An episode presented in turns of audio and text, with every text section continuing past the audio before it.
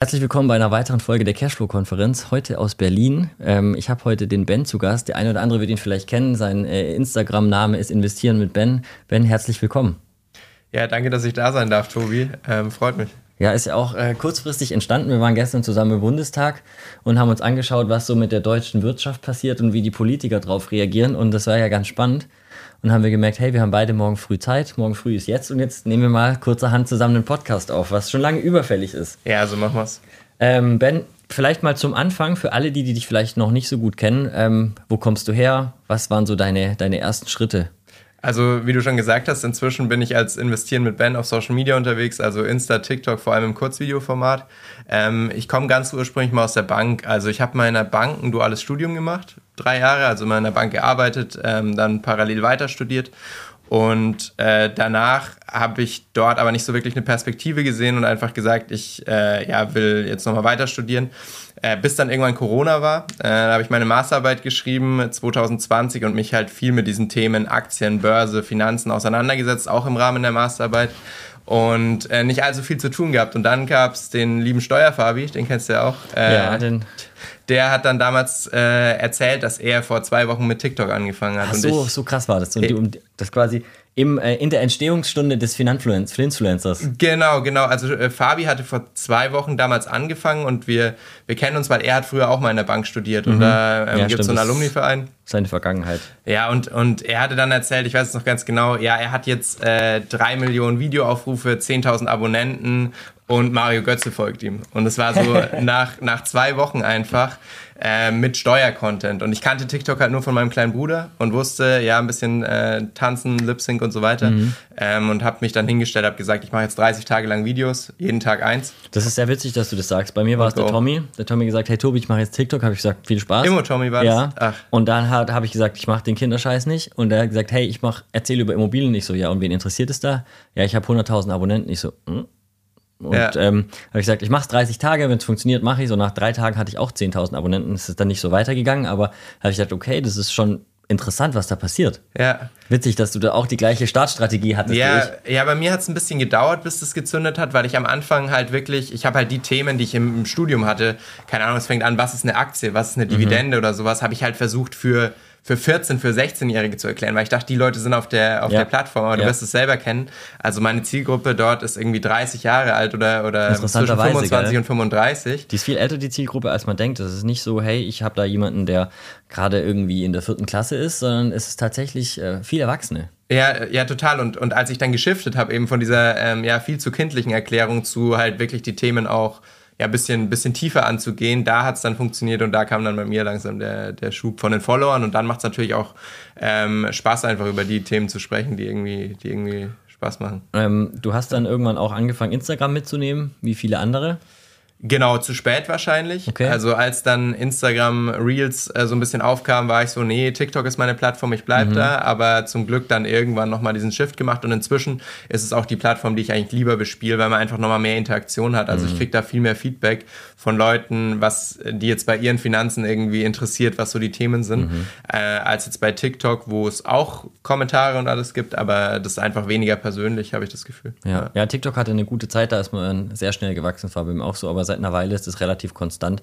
Da passiert nicht so viel. Und da ist Instagram schon irgendwie ähm, ja, regelmäßiger in den Ergebnissen. Da kann man, also ich kann da mehr erzielen und das finde ich auch so irgendwie. Ja, und du hast ein paar mehr Plattform. Features, so ja. Stories oder sowas halt, ähm, die, die äh, genutzt werden. Nicht nur das Videothema, ähm, kannst du über verschiedene Formate, äh, ja, die, die, weil jeder nimmt ja Themen auch anders irgendwie über andere Formate lieber auf. Also ich glaube nicht, dass jeder gerne Kurzvideos schaut und es wird sich auch nicht jeder gerne Stories anschauen oder, ja. oder Beiträge. Wobei Stories sind schon ziemlich Mainstream. Das ja. ist natürlich ein Feature, das ist wertvoll, weil wenn das Following so sich sukzessive entwickelt, dann ähm, ja, du erreichst halt deine Leute. Du baust nicht unbedingt viele auf, aber du kannst halt deine Message, deiner Message, deine Prophezeiung kundtun. Ja, voll, voll. Und, und Feedback einfordern. Also gerade so, so umfragenmäßig. Das, also das hattest du gestern auch erwähnt, dass ja, du das genau. Hm? Ja. Und ähm, das heißt, du bist ähm, ausgebildeter Banker? Ja, sozusagen. Also ich hatte damals auch die Möglichkeit, theoretisch äh, die, die Ausbildung sozusagen mhm. mit bei der IHK abzuschließen. Habe ich nicht gemacht. Ich habe dann dieses duale Studium mhm. mit dem mhm. Bachelor abgeschlossen, aber ich hätte jetzt danach ähm, da beraten können oder halt äh, also genau studierter Banker. Genau, studierter Banker mhm. sozusagen. Mhm. Ja, ja, cool. Und ähm, das heißt, die ganze Finanzbranche liegt dir nahe. Das ist natürlich ganz cool, weil nicht jeder, der online so seine Geschichte erzählt, hat wirklich eine Ausbildung, sondern ähm, der eine oder andere erzählt halt einfach auch mal so. Viele machen das sehr gut, manche machen das nicht so gut, aber da ist bei dir natürlich dann schon ein bisschen professioneller Hintergrund da. Ähm, das, das ist Segen und Fluch. Also ich glaube, äh, das ist bei, bei Finanzthemen das ist ja eigentlich nie so schwarz und weiß. Also mhm. es gibt es gibt nicht irgendwie diesen einen Hack, wie wenn wir jetzt beim Thema Cashflow sind, wie ich einen wahnsinnigen Cashflow erziele. Es gibt total verschiedene Wege. Wahrscheinlich ist auch jeder Weg für, für ja, eine andere Person richtig. Ich sage das immer, ETFs oder was sind ja so das, das ist der heilige Gral, das soll jeder machen und so mhm. weiter. Würde ich auch grundsätzlich zustimmen, aber ja. es gibt dann halt trotzdem diese paar Prozent, wenn ich zum Beispiel weiß ich nicht, ähm, auch so an meine Familie, meine Mutter oder sowas denke, so wenn ich der jetzt ein ETF-Depot einfach machen würde und der MSCI World schmiert 10% ab, da ist, der ETF. Äh, eskaliert so, sie. Da ja, können sie wahrscheinlich nicht gut schlafen mit. Mhm. Und für so jemanden sind dann vielleicht auch Aktien und ETFs nicht mal was. Mhm. Und ähm, das habe ich in ganz, ganz vielen Bereichen von Finanzthemen, dass es eben nicht dieses Schwarz und Weiß gibt. Und das ist halt bei Social Media oft so, dass wir so viel vereinfachen müssen, damit überhaupt diese Message rüberkommt. Vor allem bei einem Kurzvideo. Vor allem bei einem Kurzvideo, wo ich irgendwie in 30 Sekunden was Komplexes runterbringen mhm ähm, muss, dass es schon irgendwie eine Challenge ist, sich da nicht zu verzetteln mhm. in einem. Das Problem habe ich auch. Ja. Die Vereinfachung fällt mir nicht so leicht manchmal. Ja. Dann ist es so komplex, dass es zwar eigentlich geil ist, aber die Hörerschaft gar nicht versteht, worum es eigentlich geht. Ja, und du hast halt so viel äh, Background-Informationen ja. noch hinten drin, die du, wenn ich jetzt eine Dreiviertelstunde irgendwie ein Gespräch mit dir hätte und dich beraten könnte oder sowas, da würde ich dir das alles genau erklären, aber das hast du halt in 30 Sekunden nicht. Selten, ja. Und deswegen ist es für Social Media gar nicht so ein krasser Vorteil.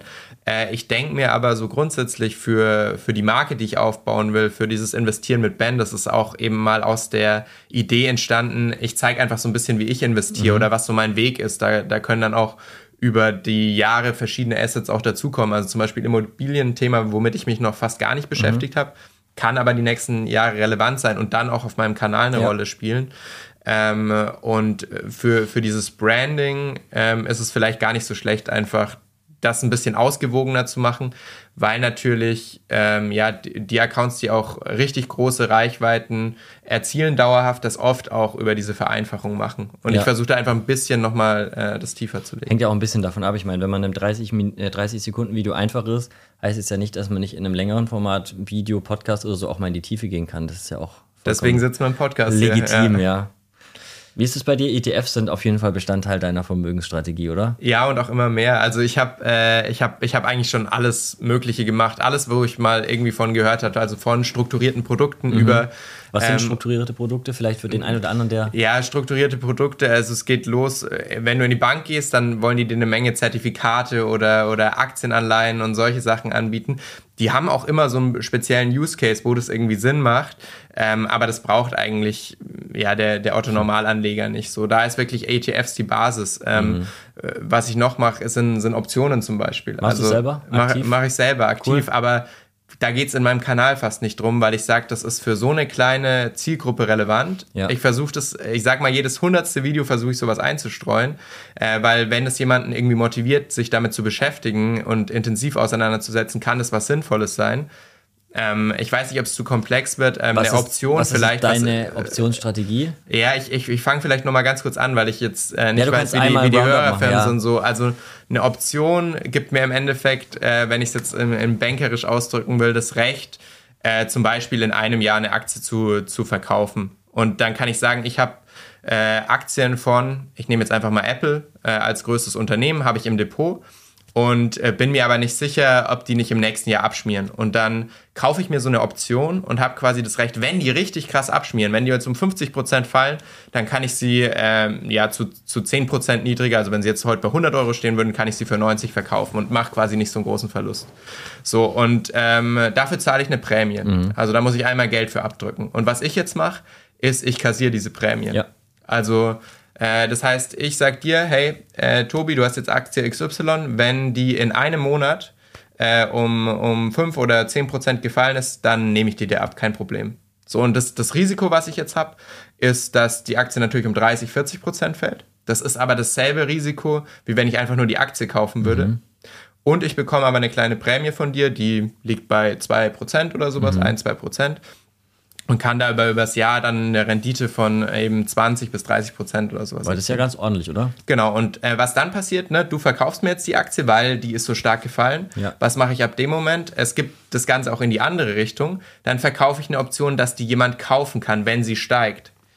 Ähm, das heißt, ich mache das dann einfach jeden Monat immer, immer wieder und irgendwann wird sie mal gestiegen sein und dann fliegt sie wieder aus meinem Portfolio raus und ich habe aber die ganze Zeit Prämien kassiert. Hm, spannend. Und, äh, Kriegst du auch das- Dividenden? Ähm, die Dividende kriege ich, wenn die Aktie zufällig im Dividendenzeitraum in meinem Portfolio Ja, ist. genau, klar. So, und also ich will da jetzt gar nicht tiefer drauf eingehen, weil es ist schon am Ende ein komplexes Thema. Es, Aber es hat spannend, auch ja. Mhm. Risiken, es ist auch jetzt. Äh, Vielleicht wäre das was, wo vereinfacht. du auf der Cashflow-Conference einen kleinen Workshop dazu machen könntest. Ja, könnte ich machen, aber ähm, ja, muss ich mir nochmal Gedanken zu machen. Sprechen wir nochmal, ja. Ähm, äh, weil man muss sich am Ende gewisse Regeln geben. Ne? Also wie, wie soll immer der Abstand sein zu, zum aktuellen Kurs? Äh, Kannst du, welche Aktie nimmst du überhaupt rein? Wenn eine Aktie mehr schwankt, kannst du mehr Prämie verdienen, weil Ja. natürlich auch die Mehr Wahrscheinlichkeit Risiko, größer ist, dass bei dir da. Volatilität.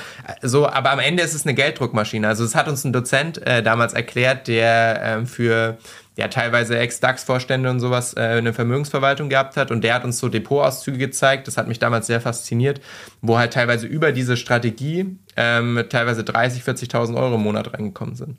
Ordentlich. Und ma, warum kann man damit Geld verdienen? Wie wird das Das- versteuert? Abgeltungssteuer einfach. ähm, genau, das ist normal Abgeltungssteuer und äh, soweit ich weiß, ja, doch müsste sein, die letzten Jahre äh, war es auf jeden Fall so.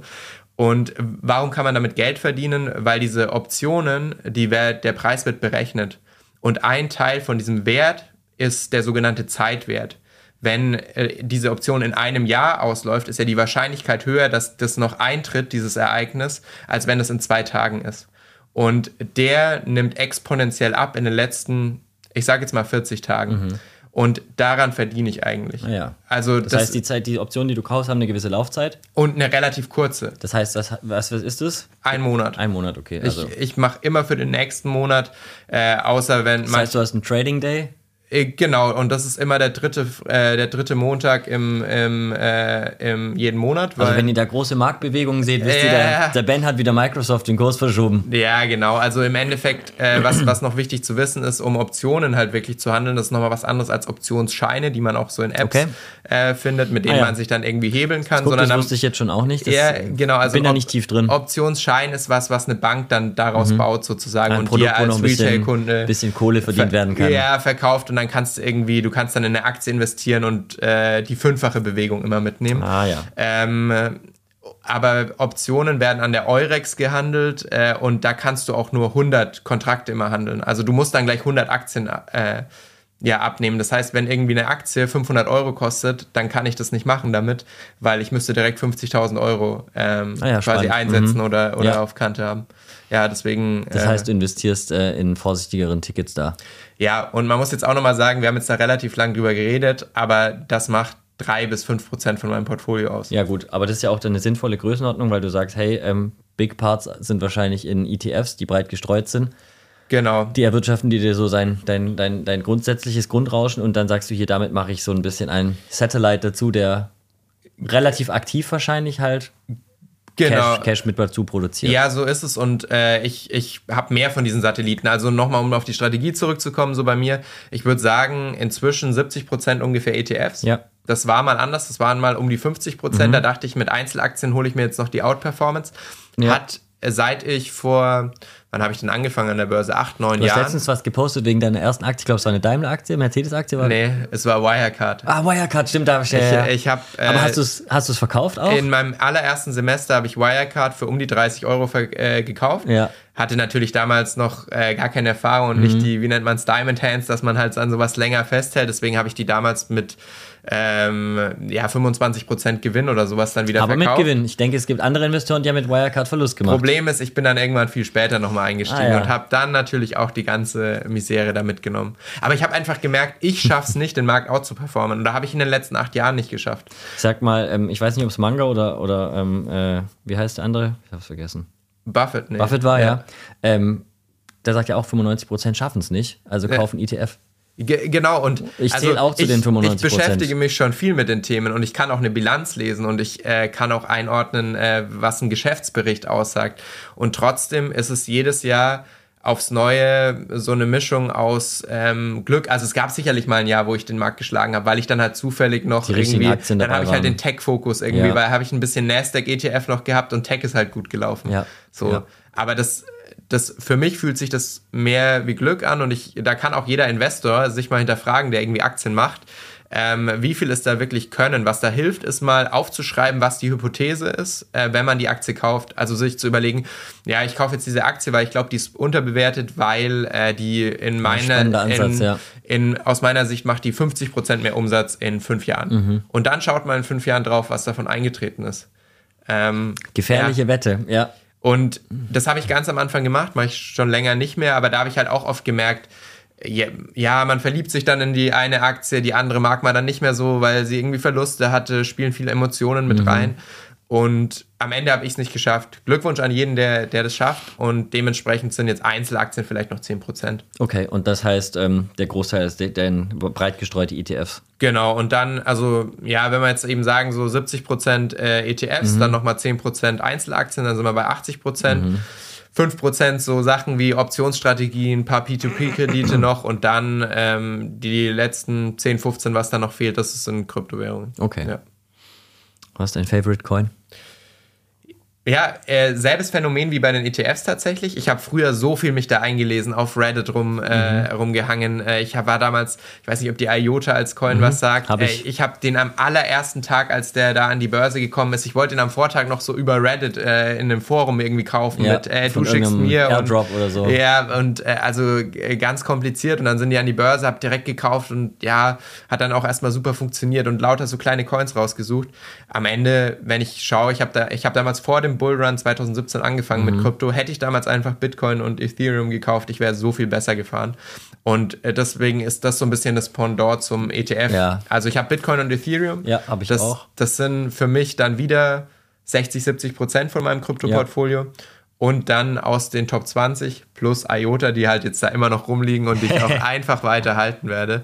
Ähm, Ich habe auch IOTA, Ja, aber viel später gekauft.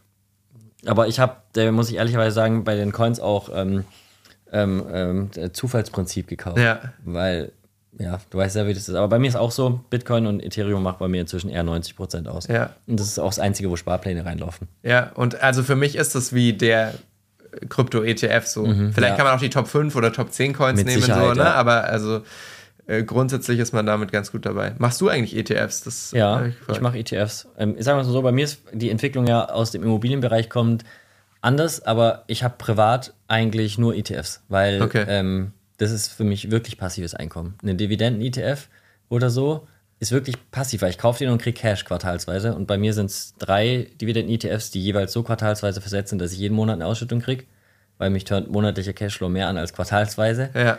Und ähm, äh, ich weiß aus verschiedenen äh, Strategien, dass das nicht die schlausten sind, aber ich nutze die trotzdem so teilweise. Aber der Großteil geht einfach in SP 500, MSCI World, so diese großen Indizes, weil, ja, da gucke ich mir die Zahlen an über viele Jahre und stelle fest, die haben gut funktioniert und die werden in der Zukunft auch irgendwie funktionieren. Und wie ähnlich wie bei dir, ich habe auch viel Einzelaktien gemacht. Ich habe auch noch viele, ähm, aber meine Performance ist am besten ähm, in den, klar, in den ETFs long term Ja. weil die einfach durch, durch diese breite Streuung den Markt repräsentieren. Und mit Genau. der Ausschüttung reinvestierst du die oder ist es dann wirklich so, dass Ja. du sagst, okay, du, du kriegst dann gutes Gefühl daraus, äh, die Also, auch zu verleben oder, oder Ich, ich würde sie reinvestieren, wenn es äh, äh, verleben, wenn sie eine Größenordnung erreicht, die relevant ist. Das ist jetzt noch nicht so richtig groß. Ähm, aber ich ähm, reinvestiere die gerade noch. Ist steuerlich jetzt auch nicht das Optimum, Ja. weil ich ja zwischendurch Steuern verliere. ja. Ähm, aber ich hätte halt gern so einen Bestand aus ähm, Dividendeneinnahmen, der schon auch von meinem passiven Einkommen einen ordentlichen Teil ausmacht. Und deswegen lasse ich das laufen und fange das jetzt an aufzubauen. Und genau aus dem Grund habe ich nämlich eher Thesaurierende, weil also ich finde das Thema Cashflow auch total nice. Vielleicht auch nochmal so aus dem Studium äh, eine Story damals war dieses P2P-Kredit-Thema. Also ich leihe einfach irgendeiner anderen Privatperson Geld über eine Plattform, bekomme dafür ähm, 10%, 12%, Ja. 13% Zinsen, war total groß und ich natürlich blauäugig da auch ordentlich wieder rein. Zum Glück auch früh genug wieder raus, bevor dann dieser ganze Markt so ein bisschen gecrashed ist. Ähm, also da bin ich jetzt fast gar nicht mehr investiert. Und damals war es halt so, ich habe dann irgendwie schon während dem Studium da irgendwie 100, 200 Euro ähm, halt, ja 100 Euro im Monat waren es, glaube ich, an, an äh, Cashflow Ist gemacht. wie eine gute Kapitalanlagewohnung. Ja, Wenn du das in, in Equity umrechnest, ist es sehr wertvoll. Ja, und das war mega geil, weil diese 100 Euro habe ich dann in den ETF-Sparplan ah, laufen super. lassen und habe mir so ein bisschen versucht, so eine, so eine Cashflow-Struktur so zu bauen. Ja, genau, was, was sich so selbst antreibt. Und ja, äh, das, das hat mich total gereizt. Inzwischen mache ich es aber so, dass eigentlich alles, was ETFs oder Fonds oder sowas ist, dass das alles thesaurierend ist. Weil Willst ich du eben, kurz einmal erklären, was thesaurierend ist? Äh, ja, thesaurierend ist quasi, dass die ähm, Dividenden, die natürlich von den Unternehmen trotzdem ausgeschüttet werden, dass die direkt im Fonds wieder angelegt werden. Was für einen Vorteil hat es? Früher auch einen steuerlichen Vorteil. Inzwischen mhm. gibt es so eine Vorabpauschale, die man dann Anfang des Jahres ja, noch zahlen muss. Dieses Jahr das erste Mal wie bei Com direkt rausgezogen. Ja, genau. Also das, jetzt ist es steuerlich ein bisschen gleicher gestellt, aber es hat so ein bisschen diese disziplinierende Wirkung, dass diese Dividenden einfach alle investiert werden. Ja. Und dadurch habe ich einen stärkeren Zinseszinseffekt.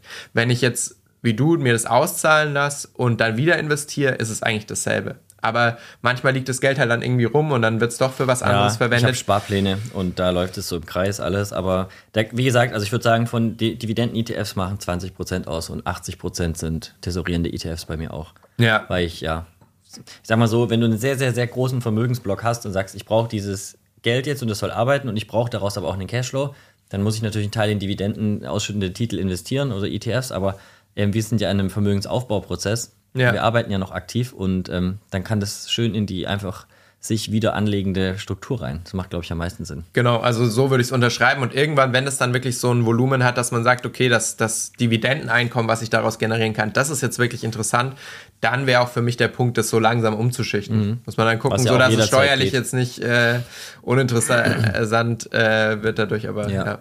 Ähm, zum Thema, wir arbeiten ja auch noch. Ähm, du hast ja schon das ein oder andere Venture gemacht mit teilweise prominenten Fernsehauftritten und so weiter. Ähm, lass uns mal da noch ein bisschen eintauchen, was du neben investieren mit Ben und was da so alles so noch bei dir passiert ist, weil das ist ja auch super spannend. Ja, also passives Einkommen ist ein ganz gutes Stichwort. Ähm, so richtig passiv ist ja, ist ja eigentlich fast nichts. Also da kommen ETFs noch am meisten. Dividenden-ETF ist für mich ja, die, Definition. Ja, die, genau, Dividenden-ETF ist super passiv. Immobilien reden alle davon, aber ich muss halt trotzdem Nebenkostenabrechnung machen oder mal mit dem Mieter irgendwie und ja, voll. Also Immobilien ist für mich aktiv passives Einkommen. Ja, ich, äh, also es ging so ein bisschen los äh, damals im Studium, weil natürlich dann beschäftigst du dich das erste Mal mit Geldanlage, siehst dann vielleicht auch mal so ein paar Leute, die da irgendwie Millionendepots in der Bank rumliegen haben und äh, findest es interessant. Und für mich war aber so das Thema, ich bekomme jetzt hier mein Ausbildungsgehalt.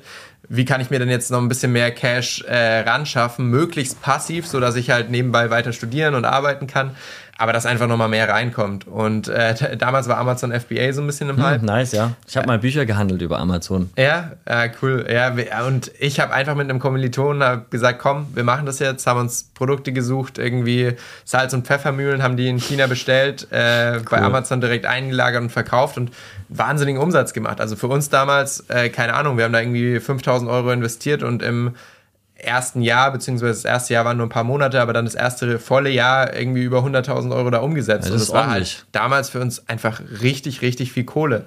So, am Ende haben wir das Ganze in die falsche Zollklasse angemeldet, mussten dann nachzahlen. Äh, es ist, ich habe am Ende draufgelegt, aber an Erfahrung gewonnen und habe aber gemerkt, dieses ja unternehmerisch passives Einkommen zu generieren, das ist aus meiner Sicht nicht möglich. So, mhm vielleicht, wenn du es dann irgendwann über Mitarbeitende ähm, so skalierst und einen Geschäftsführer hast und wirklich nur noch dass Anteilseigner du, von dem Unternehmen überflüssig bist. gemacht hast. Genau. Das braucht dann, ein paar ja, Jahre im Regelfall. Aber so dieses, ach, ich mache jetzt schnell mal passives Einkommen mhm. durch Dropshipping, Amazon mhm. FBA und so, ist schon mehr Arbeit, als man denkt. Senke sehe ich auch nicht, ja. Ja, und das nächste Venture war dann im Endeffekt, da gab es Investieren mit Ben schon, mhm. ähm, ein ja, Fintech, EdTech, also Finanztechnologie, aber auch Education. Ähm, das war so, da ist der, der Hauptgründer, würde ich sagen, äh, ist damals auf mich zugekommen, weil ich Investieren mit Ben gemacht habe und hat gesagt, hey, wir wollen, wir wollen eine App machen, die Kindern und Jugendlichen ermöglicht, in einem total kontrollierten Umfeld, also von den Eltern kontrolliert, äh, Finanzen zu lernen und äh, aber auch alle möglichen Funktionen mit digitalem Bezahlen und so weiter schon zu haben. Und äh, das gab es damals auch noch nicht so. Inzwischen gibt es ein paar andere Startups, Blink zum Beispiel, mhm. die, das, die das auch machen. Die, die sind dann auch kurz vor uns ähm, äh, gegründet worden. Und ich fand es sehr, sehr spannend. Und er hat mich gefragt, willst du einen Blog dafür schreiben? Und ich habe gesagt, lass doch mal quatschen. Also ich weiß jetzt nicht, ob Blog schreiben irgendwie die jetzt so das Richtige ist, aber ich, ich hatte direkt ein paar mehr Ideen, äh, weil ähm, was ist, wenn du da überall so Nudges reinbaust, dass du halt sagst, okay, du motivierst da so einen jungen Menschen irgendwie auch mehr zu sparen, sein Konsumverhalten zu reflektieren. Also so, äh, ich sage mal ein ganz einfaches Beispiel, du machst irgendwie ein Unterkonto und legst einen Sparplan fest, weil das ist äh, der, dein Notgroschen, den du aufbaust, dass dann der, das Zahnrad, wo du drehst, wie viel du monatlich sparen willst, dass das halt nicht bei Null startet, sondern abhängig von deinem Guthaben halt schon bei 20 Euro oder bei 30 mhm. Euro. Ne? Also mhm. so durch ja, eine Vorauswahl. Geschichte. Also so ein bisschen zu pushen, zu natschen zu einem einfach guten finanziellen Verhalten. Ausgabenverhalten reflektieren. Einmal im Monat kannst du irgendwie Punkte sammeln, indem du deine Ausgaben einmal tinderst, was war denn sinnvoll, was nicht. Ah ja. Also ja, so, solche Features sind mir da direkt eingefallen und habe gesagt, hey, ich, spannend ich auch, will dass das Wort Tindern für Swipen äh, ja, es, äh, ja. wurde übernommen, gell? Ja. Hat Tinder geschafft. Ja, immer wenn eine Marke schafft, ein Wort zu. Äh, ist schon krass. Ist, krass, ist mir gar nicht aufgefallen, dass ich das so. Aber ja, ja, ja aber ich sag, wir googeln ja auch und wir nutzen Tempos und ähm, ja. Uhu, obwohl es Klebstoff eigentlich heißt. Und also da gibt es schon ein paar Marken, die es geschafft haben. Ja. Genau. Und dann haben wir gemeinsam gegründet. Und wir waren äh, drei, drei Gründer, zehn Leute aber im Team, mhm. komplett gebootstrapped. Also wir haben, wir hatten zu der Zeit kein Funding, sondern mhm. haben uns halt die Abende und Wochenenden da ähm, ja, um die Ohren geschlagen und dann, dann kam Höhle der Löwen. So. Krass. Und das hatte einen großen Impact? Das hatte in der Hinsicht einen großen Impact, dass diese Ausstrahlung uns wirklich von den Nutzerzahlen auf ein Niveau gebracht haben. Also diese App kam raus in einer sehr rudimentären Form, weil es ist sehr schwierig, diese Bankfunktionen darzustellen. Die Integration. Ja, das heißt, wir haben gesagt, wir testen erstmal über eine Art Lernplattform mhm. und äh, wollten da eben auch diese von Social Media lernen und in, in kurzen Videos, wie wir hatten einen Lernplan aus 800 äh, Lektionen oder mhm. sowas, der mit dem Alter wächst, also der, der immer größer wird mit dem Alter. Und äh, damit wollten wir starten und äh, die App war dann eben auch draußen zur Ausstrahlung und es hat uns auf dem, äh, ich kann dir die Downloadzahlen nicht mehr genau sagen, aber auf jeden Fall auf ein Niveau gebracht, wo wir gut testen und gut mhm. Nutzerfeedback bekommen haben, um das Ganze weiterzuentwickeln. Ja, ja spannend. Und ähm, ja, es war, es war natürlich schade, wir haben, man kann sich anschauen, wir haben leider kein Investment bekommen, mhm. so, aber war trotzdem eine wahnsinnige Erfahrung, da dann auch ähm, gelöchert zu werden, diesen ganzen Prozess durchzumachen. Und woran es am Ende gescheitert ist, ist, dass wir äh, aus diesem Nutzerfeedback und aus dieser Traction, die wir da hatten, eigentlich zu wenig gemacht haben, weil ich hatte investieren mit Ben noch nebenbei. Ähm, unser Hauptgründer hat's, der hat es in Vollzeit gemacht, aber alle anderen, und da waren wir vielleicht auch zu viele, haben es nur gebootstrapped neben dem Job. Mhm, und ja. wenn ich sowas nochmal gründen würde, dann würde ich mir eher schauen, ein ganz kleineres nicht, Team. Oder? Ein kleineres Team und das ganz oder gar nicht. Mhm. Weil es war cool, so viele Leute zu haben. Wir hatten jemanden für Design, fürs App-Design, wir hatten Entwickler tolle und so Erfahrung, oder? Ja, mega. Äh, Hammer. Und ähm, wenn wir jetzt Fast Forward machen, ich meine, inzwischen habe ich mitbekommen, ähm, du hast ja auch viel Erfahrung gemacht online ähm, erklärst du auch anderen, wie das online geht. Ja, genau. Und was eben da zu der Zeit auch aufgekommen ist, ist, dass die ersten Banken, so einfach aus meinem Netzwerk, was mhm. ich noch von früher hatten, äh, auf mich zugekommen sind und gesagt haben, äh, Ben, wir haben irgendwie so deine Videos gesehen, wir würden gern auch auf so eine Art und Weise kommunizieren, aber haben keinen Plan. Kannst du mal bei uns irgendwie einen Workshop machen oder so? Einen Workshop machen, mhm. einen Tag in der Marketingabteilung vorbeikommen. Und äh, das fand ich damals ganz interessant und habe das gemacht und äh, einfach ja, erzählt, was mir dazu eingefallen ist. Und äh, das wurde aber immer mehr von den Anfragen. Und ich hatte noch ein Zwischenjahr, das haben wir vorhin ausgelassen, wo ich auch in der Strategieberatung unterwegs war. Und habe mir gedacht, naja, eigentlich ist es ja nicht nur dieses Umsetzungsthema, wie drehe ich jetzt ein schönes Video, sondern eigentlich ist es auch, äh, äh ja, wen will ich denn überhaupt erreichen? Äh, mit was für Botschaften? Also gerade so diese ganzen Regionalbanken, äh, die ja einfach von den Konditionen sich nicht abheben so, so was können wir denn kommunizieren, mhm. was wir für Mehrwerte bringen und das sich mal zu überlegen, welche Zielgruppen habe ich da, welche Ziele verfolge ich mit Social Media, welche Botschaften will mhm. ich äh, kommunizieren und auf welchen Kanälen bin ich dann dafür unterwegs.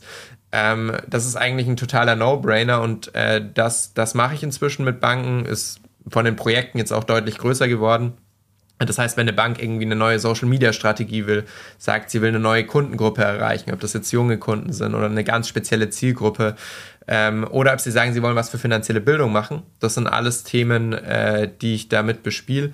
Das heißt, man könnte es sagen, wie so eine kleine Kommunikationsagentur, die einfach ja total organisch da gewachsen ist aus meiner Tätigkeit als Investieren mit Ben. Ja, aber das sind meistens die coolsten Sachen, oder? Wenn du äh, irgendwie in sowas reinrutscht aufgrund von irgendwelchen Skills. Ja, total, total. Also das war auch nie so, ähm, da, also jetzt langsam äh, seit, seit letztem Jahr professionalisieren wir das Ganze, mhm. aber ich sag mal, im ersten halben Jahr war das wirklich so, hier hat mal halt jemand auf LinkedIn geschrieben und da und ich habe da auch keine Akquise gemacht oder sowas. Gut, aber ich meine, ähm, gute Dienstleistungen empfehlen sich ja sowieso weiter. Und wenn einer der Vorstände sagt, hey, guck mal, wir haben das da mit dem Ben gemacht, das ist voll gut gelaufen, dann ist die Wahrscheinlichkeit, dass er seinem Herbert-Kollegen auch nochmal Bescheid sagt, ja auch relativ hoch. Ja, und am Ende ist es auch was super Sinnvolles, weil wenn die dann äh, wirklich mit einer besseren Kommunikation äh, dastehen und vor allem dieses Thema finanzielle Bildung mit reinbringen. So, das ist einfach wichtig, dass das an allen Enden gespielt wird und dass das hier in Deutschland mehr zur Norm wird, auch einfach über diese Finanzthemen auch zu sprechen und Total. über die zu kommunizieren und das nicht so ein, ja, äh, da spricht man jetzt nicht drüber. Ja, das stimmt äh, wohl. Thema ist. Ben, jetzt haben wir uns eine ganze Weile unterhalten. Ich habe noch ein, zwei Fragen an dich. Ähm, einmal, hast du irgendein Buch, das du empfehlen möchtest, das dir irgendwie besonders gefallen hat oder wo du beim Lesen gemerkt hast, hey, das hat wirklich was bei mir verändert? Oder bist du nicht so der Leser? Doch, ich lese tatsächlich eigentlich auch jeden Tag. Mhm. Ähm, ich ich würde jetzt mal mit einem Finanzbuch gehen, mhm. was ich, wenn man wirklich dieses Thema ja, breit gestreut investieren nochmal angehen will, was ich sehr gut finde, äh, Random Walk Down Wall Street. Das oh, heißt auf Deutsch cool. ein bisschen anders. Kenne ich gar nicht, nehme ich in meine Liste auf. Ja, es ist wirklich sehr gut. Also wenn man schon tief in den Themen drin ist, wird man nicht unglaublich viel Neues lernen, aber er hat wahnsinnig äh, spannende, ja, Evidenz, Studien und sowas, auf die er sich bezieht und ähm, belegt einfach nochmal dieses Thema breit gestreutes Anlegen ist es eigentlich. Und das finde ich so von den Finanzbüchern eben eins, was nicht jeder kennt mhm. und, und was ich echt spannend, ja. Echt super finde. Da kommt häufiger mal der Robert Kiyosaki vorbei bei den typischen äh, Finanzbüchern. Ja, tatsächlich war das auch einer, den ich als, mit als erstes äh, mhm. gele äh, gelesen habe. Und das ist sicherlich auch nicht schlecht, um mal auf Sicher, den Geschmack ja. zu kommen, aber ja. ich glaube, damit äh, seid ihr schon ein bisschen tiefer unterwegs, ja, wenn, wenn euch das mal holt. Und ähm, wenn wir jetzt nochmal so zusammenfassen, ähm, was wären so die vielleicht ein, zwei Sachen, die du äh, jungen Anlegern mitgeben würdest, wo du sagen würdest, hey, das sind meine Erfahrungen, die ich gemacht habe, achte da drauf. Das sind so die, die Nuggets, die halt für mich ganz besonders wertvoll sind in meiner Vermögensentwicklung. Ich glaube, äh, Fehler machen und probieren, solange es noch um wenig, Be mhm. also wenig Betrag geht. So die, ich habe damals auch mit irgendwie Knockout-Zertifikaten äh, ein, komplett, so ein komplettes Monatsgehalt verzockt an ich hatte einem CF, Tag. CFDs ganz intensiv. Ja, und ein Monatsgehalt damals ist halt anders als ein Monatsgehalt heute. Das ja. heißt, äh, traut euch Sachen auszuprobieren. Ich finde auch, man versteht Sachen viel besser, wenn man die selber mal in die mhm. investiert.